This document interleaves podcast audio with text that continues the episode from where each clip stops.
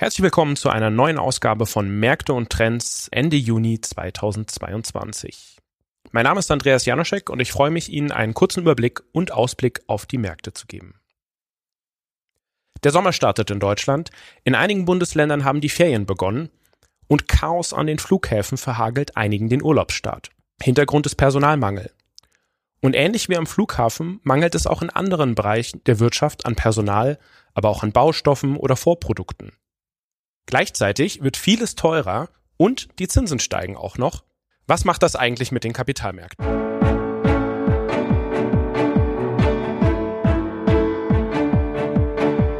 Märkte und Trends. Erfolgreich investieren und verstehen, was die Kapitalmärkte bewegt. Ein Podcast der MEAG mit Dr. Andreas Janoschek und Jörg Graf.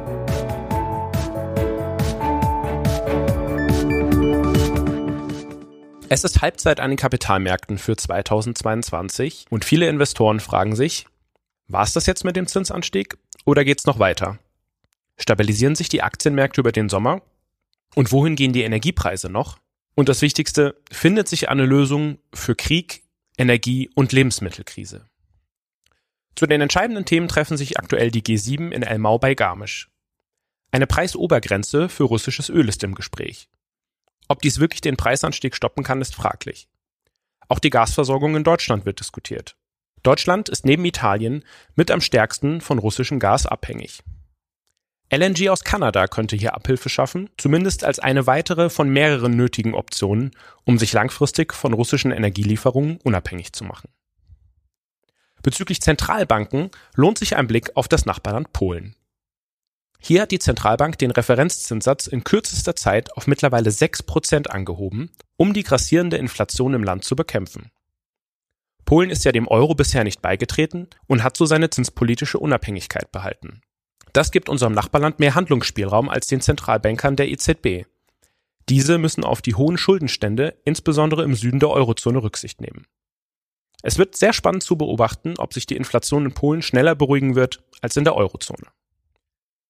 Werfen wir mal einen Blick auf die einzelnen Anlageklassen. Die Aktienmärkte. Wir bleiben noch vorsichtig mit Blick auf die Aktienmärkte.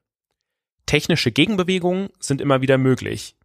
Die geopolitischen Spannungen und Konflikte sind allerdings weiterhin nicht gelöst.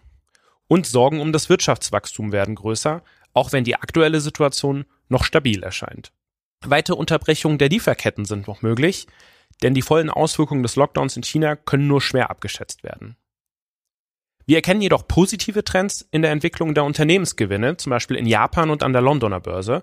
Daher sehen wir diese beiden Märkte als im Vergleich zum Rest relativ attraktiv an. Auch Frankreich sehen wir innerhalb der Eurozone als attraktiver an als den Rest. Vielleicht noch kurz zur Erklärung. Hier geht es in Europa um die sogenannten Earnings Revisions, das heißt die Veränderungen in den Schätzungen der Analysten zu den erwarteten Unternehmensgewinnen.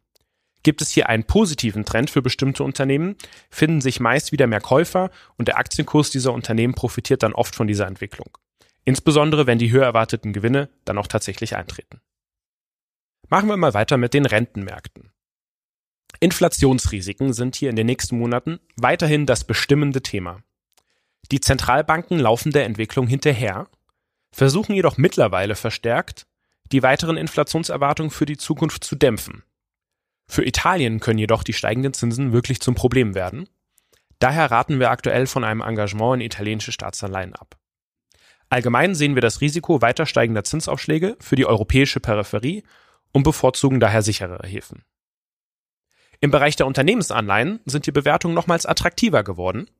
Hochverzinsliche Anleihen mit kurzer Laufzeit bieten aktuell eine attraktive Verzinsung bei gleichzeitig vermindertem Zinsänderungsrisiko.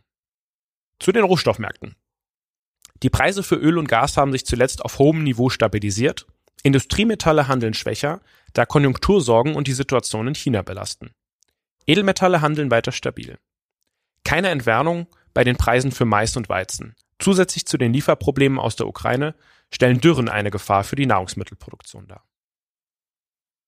Und zur Liquidität. In diesen unruhigen Zeiten ist es weiterhin ratsam, einen Teil seines Vermögens in Liquidität zu halten. Die Verzinsung von Liquidität ist auch wieder besser geworden.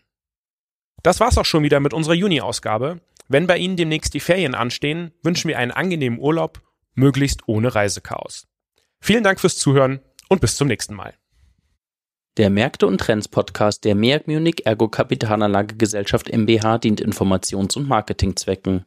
Rechtliche Hinweise und weitere Informationen erhalten Sie in der Beschreibung des Podcasts oder im Internet unter www.meag.com.